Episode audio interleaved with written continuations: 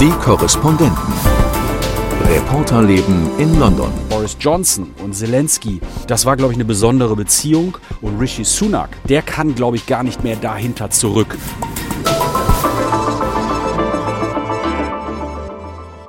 Willkommen im Haus am Midford Place zum wöchentlichen Podcast aus dem AD Studio London. Heute mit dabei Christoph Prössel. Hallo. Anna Mund, die hier vorwiegend Social Media und Fernsehen macht. Hallo. Und ich bin Gabi Biesinger. Wir zeichnen diesen Podcast auf am Donnerstagmittag. Der ukrainische Präsident Volodymyr Zelensky hat gerade in Brüssel vor dem EU-Parlament gesprochen. Und das ist das Ende einer Überraschungsreise, die uns hier am Mittwochmorgen kalt erwischt hat. Ich war gerade auf dem Weg zu einer Pressevorschau im Victoria and Albert Museum. Christoph hatte eigentlich noch so eine Art frei. Und dann kam die Eilmeldung, dass Zelensky bald in London landen wird. Und da mussten wir unsere Tagesplanung ein bisschen umwerfen. Christoph hat dann freundlicherweise die Berichterstattung über den Zelensky-Besuch übernommen, damit die Kultur auch noch zu ihrem Recht kam. Ja. Ähm, der ukrainische Präsident wurde dann von Premierminister Rishi Sunak am Flughafen abgeholt, in 10 Downing Street empfangen. Am Mittag hielt Zelensky in der Westminster Hall eine Rede vor Abgeordneten aus beiden Kammern des Parlaments. Danach hat er noch König Charles getroffen. Der hat ihn mit den Worten begrüßt. Präsident Zelensky, wir sind in steter Sorge um Sie. Und danach ist er mit Rishi Sunak noch in ein Trainingslager in Dorset gereist, wo die britische Armee ukrainische Soldaten ausbildet. Zurück zu dieser Rede in der Westminster Hall. Das war so eine ganz besondere Atmosphäre. Christoph, wie hast du das empfunden? Das war wirklich bewegend. Alleine schon der Ort. Ähm die Westminster Hall ist uralt, der älteste Teil dieses gesamten Palastkomplexes. Wir erinnern uns, äh, dort wurde schon äh, König Charles I. der Prozess gemacht, bevor dann für wenige Jahre die Republik ausgerufen worden war in England. Dort lag ähm, Winston Churchill äh, aufgebahrt nach seinem Tod, Queen Elizabeth II. auch. Also es ist ein Ort, der so viel Geschichte transportiert und trägt, dass ausgerechnet dort jetzt also diese Rede er halten durfte. Das war schon sehr besonders. Das war inszeniert vor den Abgeordneten aus Ober- und Unterhaus und natürlich vor der Regierung. Er trat auf, wie wir das kennen, in seinem ja fast militärischen Anzug, also ein Sweatshirt mit dem Zeichen der Ukraine vorne drauf, alles in Olivgrün, ein Mann, der im Krieg ist, der an der Front steht. Und zwar, wie er das auch in dieser Rede dort deutlich gemacht hat, für Europa, für die westliche Welt. Das ist sehr deutlich geworden. Das ist die gesamte Symbolik dieses Auftritts gewesen. Und ich fand das faszinierend, das zu beobachten. Anna, wie hast du das erlebt? Ja, also definitiv war das äh, sehr beeindruckend, äh, wie er da aufgetreten ist und man hat ihm auch die ganze Zeit angemerkt, dass er so eine Schwere quasi mitbringt. Ähm, Rishi Sunak hat ja versucht, das relativ locker zu halten und hat auch sehr gelächelt vor der Downing Street. Und ähm, bei Zelensky war es da recht schwierig, ihm da überhaupt mal ein Lächeln zu entlocken. Ähm, die Rede habe ich auch als äh, sehr, sehr bewegend äh, empfunden. Und ähm, er hat dabei ja nicht nur sehr klare Forderungen gestellt, sondern sich auch ähm, sehr deutlich bedankt für die bisherige Hilfe, die Großbritannien ja schon, ähm, schon geleistet hat. Und ähm, es war auch ganz interessant zu sehen, äh, in der vordersten Reihe stand dann äh, Rishi Sunak und seine nächsten Parteikollegen und äh, weiter hinten dann auch Boris Johnson. Und äh, der wurde auch immer sehr offensichtlich angesprochen und ähm, hat diese Botschaft des Dankes auch, äh, glaube ich, äh, sehr wohlwollend aufgenommen. Wenn ich mir diese Seitenbemerkung erlauben darf, die Frisur von Boris Johnson stand wieder extrem ab, erinnerte mich stark an Marie-Agnes Strack-Zimmermann ja. bei der Rede wieder den tierischen Ernst. Also wer dieses Bild vor Augen hat, der hat den Boris Johnson, der auch immer so vor sich hin murmelte irgendwie und ganz ergriffen war und hinterher auch der Erste war, der twitterte, ja, jetzt müssen wir als nächstes Flugzeuge liefern, ja. was ja die Forderung von Zelensky war. Und ich fand auch äh, diesen Kontrast, dieses auch, wenn man auch dieses historisch eingebettete. Da hatten sie drei geschnitzte Holzstühle aufgestellt und die beiden Sprecher des Ober- und Unterhauses trugen Frack und Rüschenhemden und Zelensky wurde dann auch begleitet von Blackrod. Das ist auch dieser in einer spezifischen Uniform ähm, Diener des Parlaments, der da immer eine gewisse Rolle spielt. Und das war auch noch mal so ein, ein historischer Bruch irgendwie. Da ist dieser Mann in dem Oliven-Sweatshirt, der in dieses Historische zurückfällt irgendwie. Und dann schien auch noch die Sonne so durchs Fenster und erleuchtete dann äh, so Rishi Sunak, der in so einem Sonnenkegel stand. Das hatte wirklich eine etwas mystische Atmosphäre. Und ähm, Anna, du hast es eben schon angesprochen, ähm, er hat dann ja in seiner Rede gefordert, dass es nun auch weitergehen müsse mit den Waffenlieferungen. Äh, es gab da auch immer noch wieder so einen Rückbezug auf eine Teestunde, die er mit dem Speaker hatte zu seinem Amtsantritt. Und er hat dann gesagt, also ja, danke für den Tee, jetzt aber Kampfjets. Und ähm, Rishi Sunak hat dann den Verteidigungsminister anschließend gebeten, mal zu gucken, was denn da an Jets so irgendwo vorrätig sein könnte und gesagt, nothing is off the table, da ist nichts vom Tisch. Ähm, und Großbritannien fängt ja jetzt an, ukrainische Soldaten auf Jets zu schulen. Das ist ein deutliches Signal. Wann kommen die ersten Flugzeuge?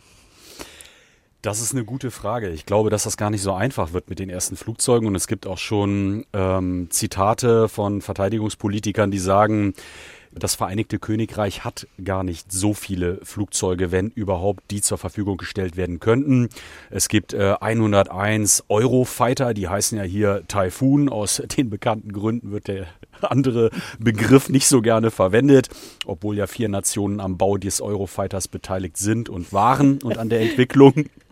Das ist ein äh, Kampfjet, der, glaube ich, auch einfacher zu schulen ist als die F-35. Das sind die anderen Flugzeuge, äh, die äh, das Vereinigte Königreich äh, hat.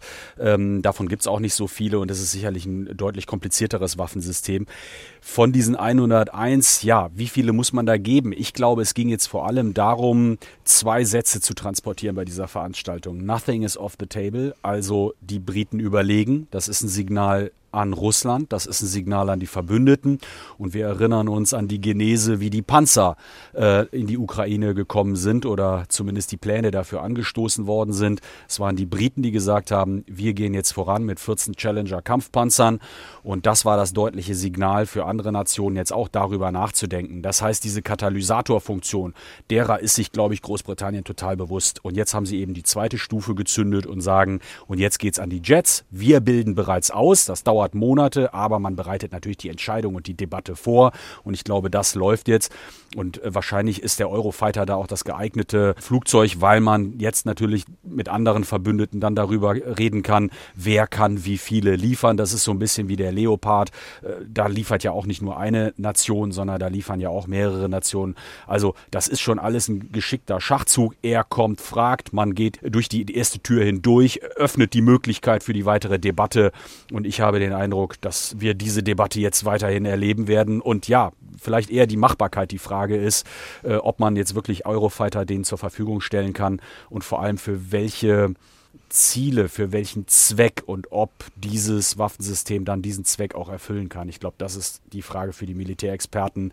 Da muss man wahrscheinlich auch nochmal ein großes Fragezeichen machen und sehen, was das dann bringt.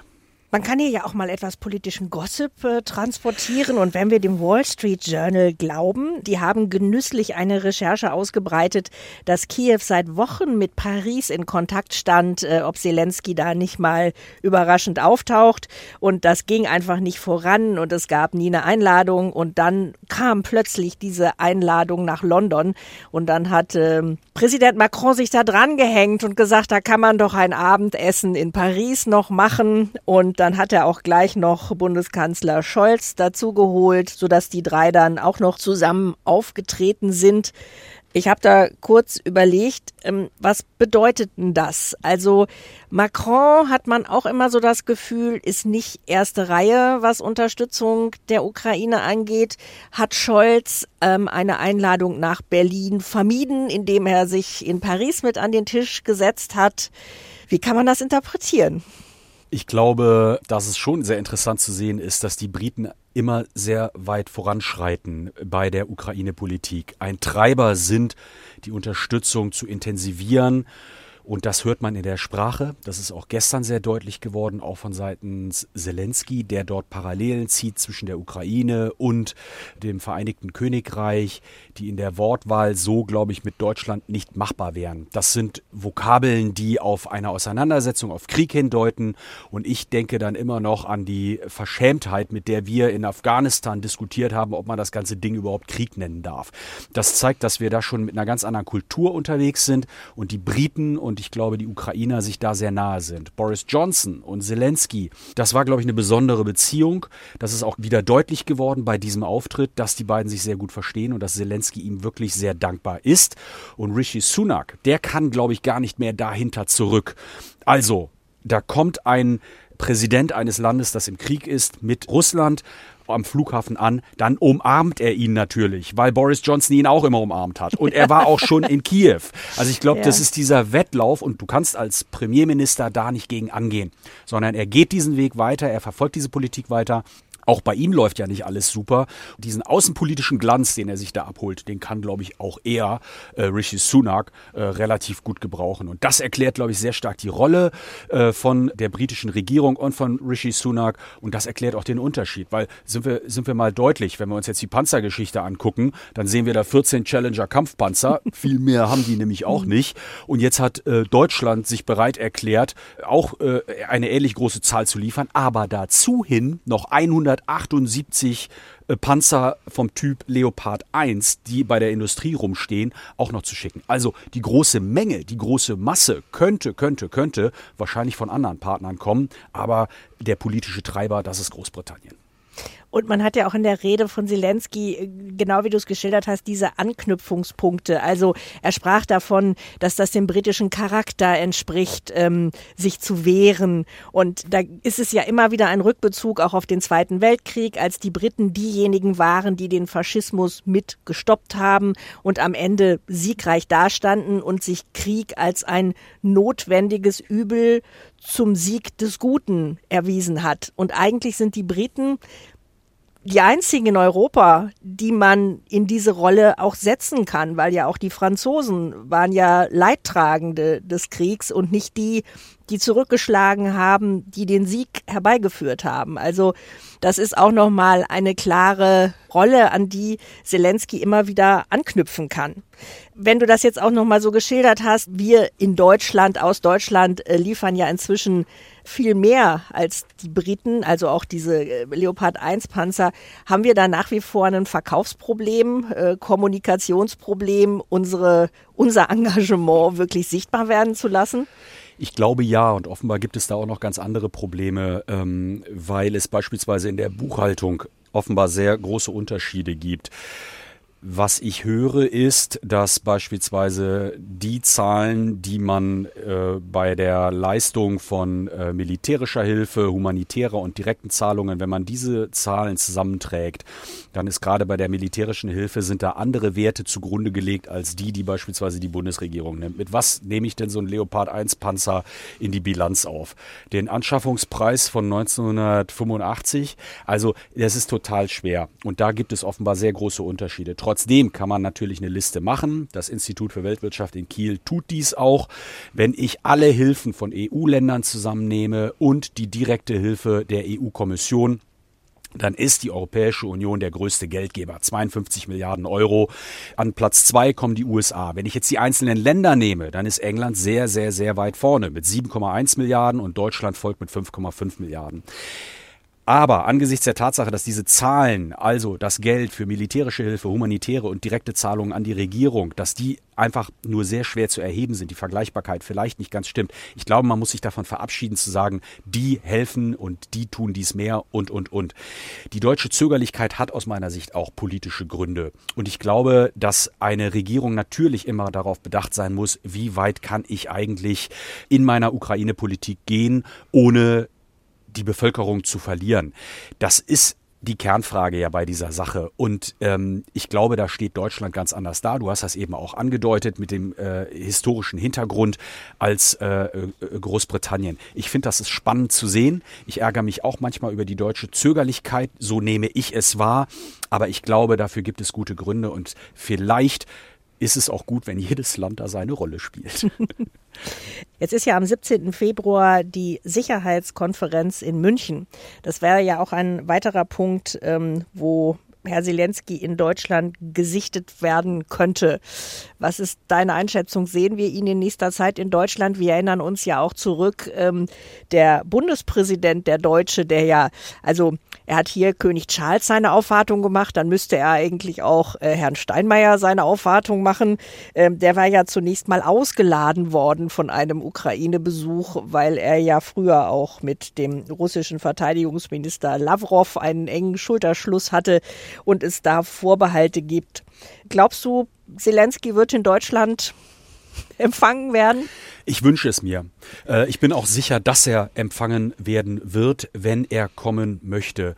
Ich habe selber jahrelang von der Münchner Sicherheitskonferenz berichtet und ähm, für mich war das immer ein sehr offener Austausch, äh, der vom äh, damaligen Vorsitzenden Ischinger auch immer so angelegt war. Also wirklich eine breite Diskussion, junge Talente dort auch sprechen zu lassen.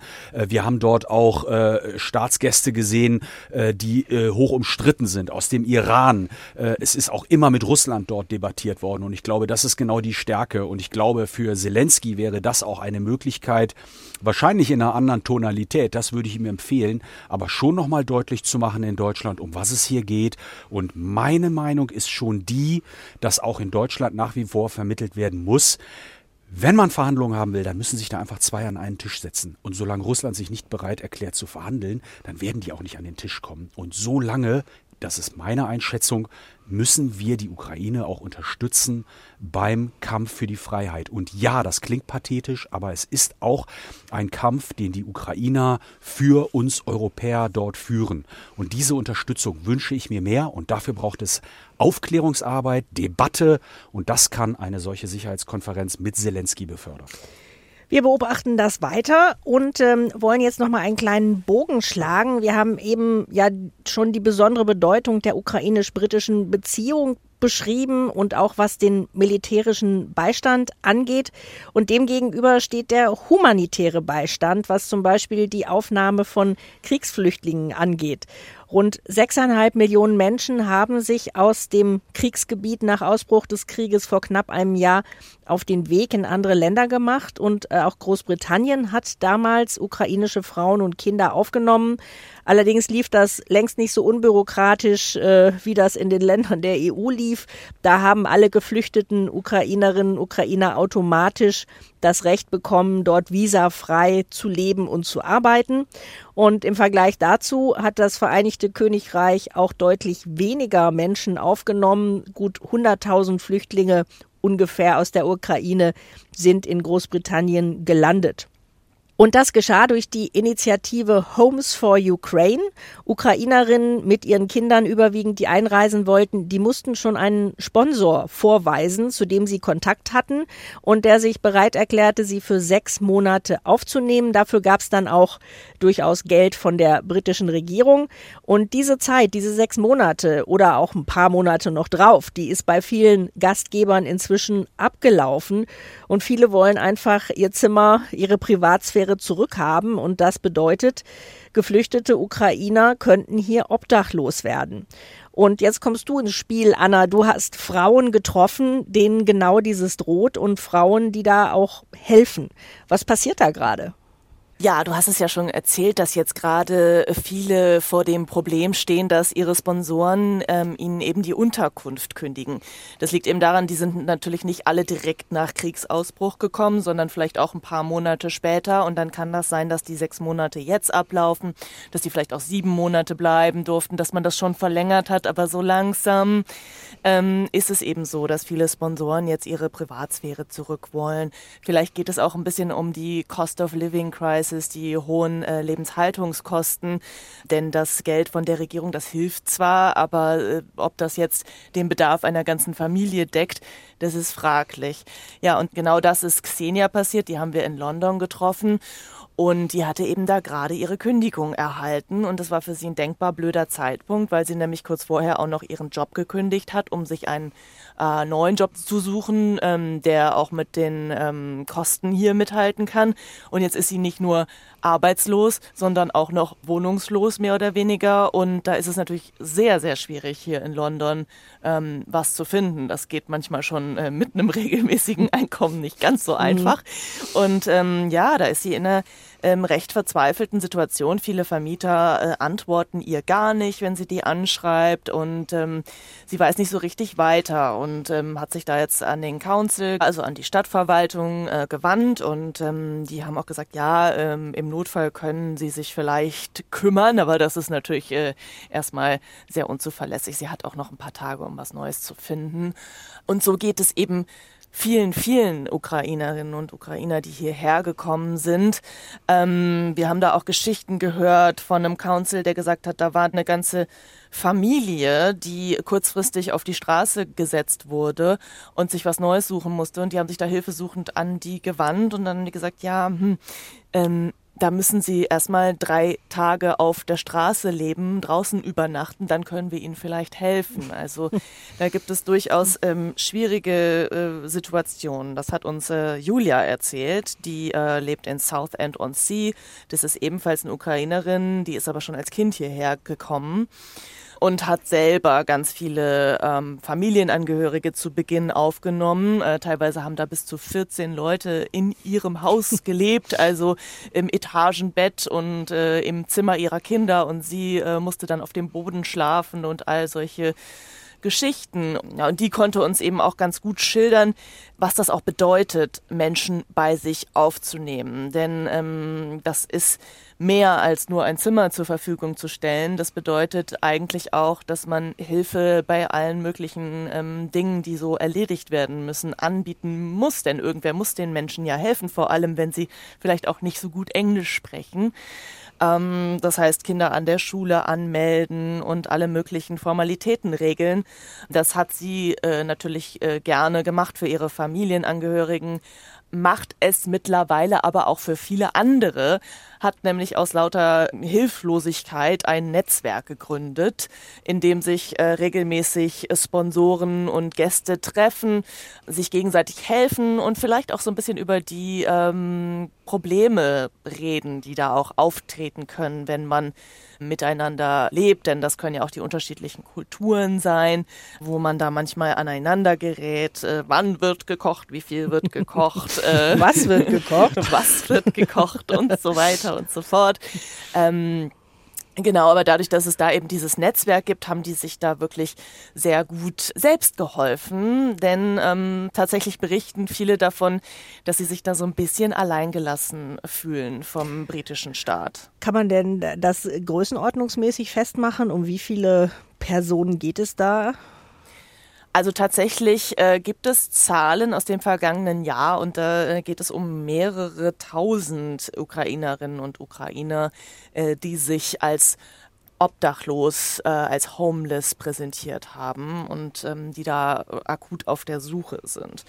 Natürlich war es für uns am Ende nicht immer so ganz einfach, da die richtigen Leute zu finden, denn ähm, es ist eben so, die Leute, die gut vernetzt sind, die helfen sich eben durch dieses Netzwerk und die, die wirklich ein Problem haben, die sind oft auch gar nicht so leicht zu finden, weil sie eben so wie Xenia allein sind in einer großen Stadt wie London, ähm, die hier niemanden kennen und auch kein Netzwerk haben. Also eine problematische Situation, die sicher eher schwieriger als leichter wird, je mehr Menschen davon betroffen sein werden. Und wenn man hier in London beobachtet, Obdachlosigkeit ist leider ein zunehmend großes Thema. Und ähm, da gibt es dann viele potenzielle neue Menschen, die mit diesem Schicksal konfrontiert werden. Ja, vielen Dank. Das war's wieder aus dem Haus am Midford Place. Falls Sie Fragen, Anregungen oder Feedback haben, dann können Sie uns gerne mailen unter podcast.london.ndr.de. Tschüss sagen für dieses Mal Anna Mund, Christoph Brössel und Gabi Biesinger. Tschö. Tschüss. Die Korrespondenten. Reporterleben in London. Der Großbritannien-Podcast von NDR Info. Hallo, ich bin Corinna Hennig aus der NDR Info Wissenschaftsredaktion. In der neuesten Folge unseres Podcasts Synapsen geht es um ein Problem, das der Weltgesundheitsorganisation große Sorgen macht. Übergewicht und Adipositas. Allein in Deutschland sind zwei Drittel der Männer und die Hälfte aller Frauen übergewichtig. Und oft beginnt all das schon in der Kindheit. Die Forschung weiß mittlerweile ziemlich genau, dass massives Übergewicht für viele Folgeerkrankungen verantwortlich sein kann. Tatsächlich haben Adipositas-Forscher herausgefunden, dass Hormone eine wesentliche Rolle spielen. Und darauf ruhen jetzt große Hoffnungen. Es gibt nämlich neue Medikamente, die schwer adipösen Menschen helfen könnten. Übergewicht, die Pandemie der Kilos heißt die Folge. Zu finden in unserem Wissenschaftspodcast Synapsen, wie immer in der ARD Audiothek und da, wo es Podcasts gibt.